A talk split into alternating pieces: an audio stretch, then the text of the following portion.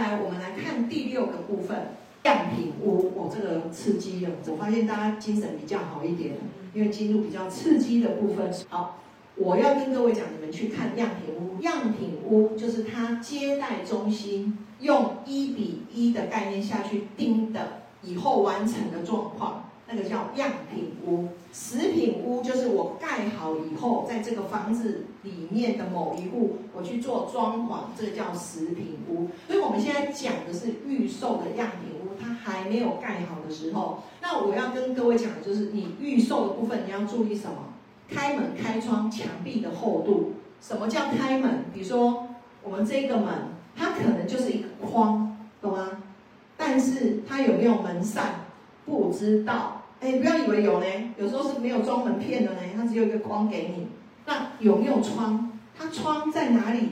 窗看出去是什么？要不要问？要。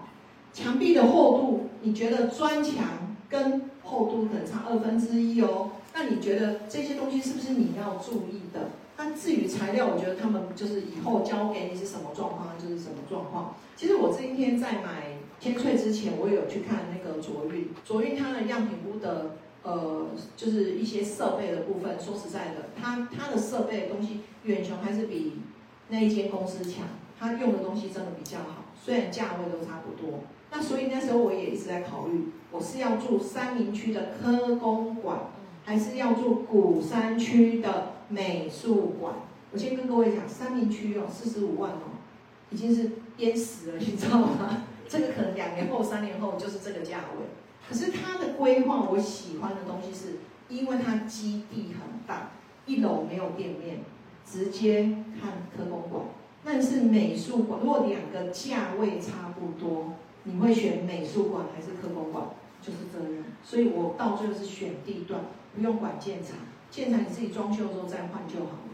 可是地段，以前我们的 location location location 是不能被取代的。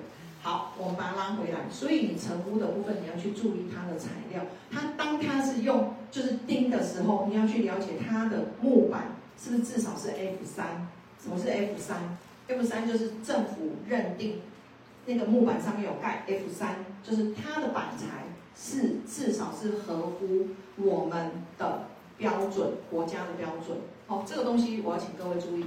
那你又要去问哦，我今天看的这一间房子里面，它到底有没有含家具、冷气跟摆饰？我我觉得最好笑的是，因为你这一户人家杀了见底，结果呢要交屋了，里面什么都没有了，因为全部被搬走了，懂我意思吗？所以你们要去谈，连这些细节都要注意哦，好。或者是你今天是样品屋的时候，你要问这间的，如果我日后要照这样装潢，我什么东西有，什么东西没有？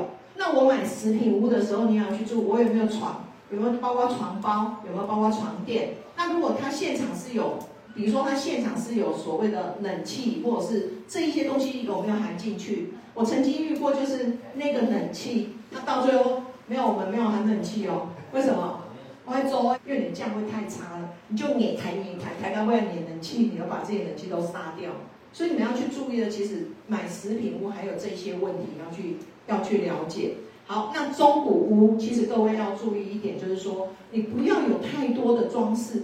哇，这个定岗围巾哦，钟点哦，就是耶，结果住不到半年。你们在看中古屋，其实还有一个部分哦，如果那个厕所里面有那个排气口，推开一下看一下。然后用你的手，如果它墙壁上是没有装修的时候，用你的手去感受有没有湿度。手是你最好的一个去测量有没有渗漏水，在壁面有没有渗漏水的一个最好的东西。一行哭的屋啊，好，免叫人气崩，你开崩的灾啊。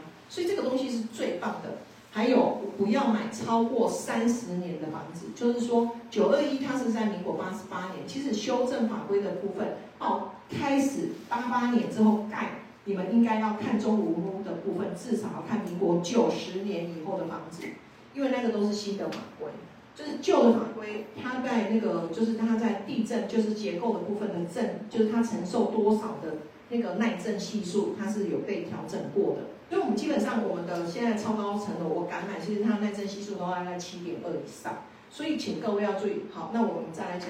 其实呢，高雄现在目前有两个案子在鼓山区在对打，都是在美术馆。那有一个案子就是我那个案子跟另外一个案子，那另外一个案子我就不说，同样是二十九楼。其实方这个案子有用自证，有用自证，日本的自证，可是另外一个案子超高都没有用。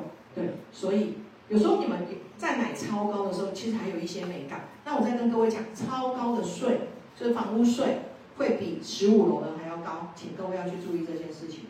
好。贵哦，就就贵哦，哈，大家要注意哦，不要以为我房子买了之后我什么税都随便，没有，超高的造价很高，所以它会影响到它的房屋税，这一点是我从这边另外再多带的一个部分。好，那我们再接下来再来看样品屋的部分，妍姐就在这边做一个段落的结束。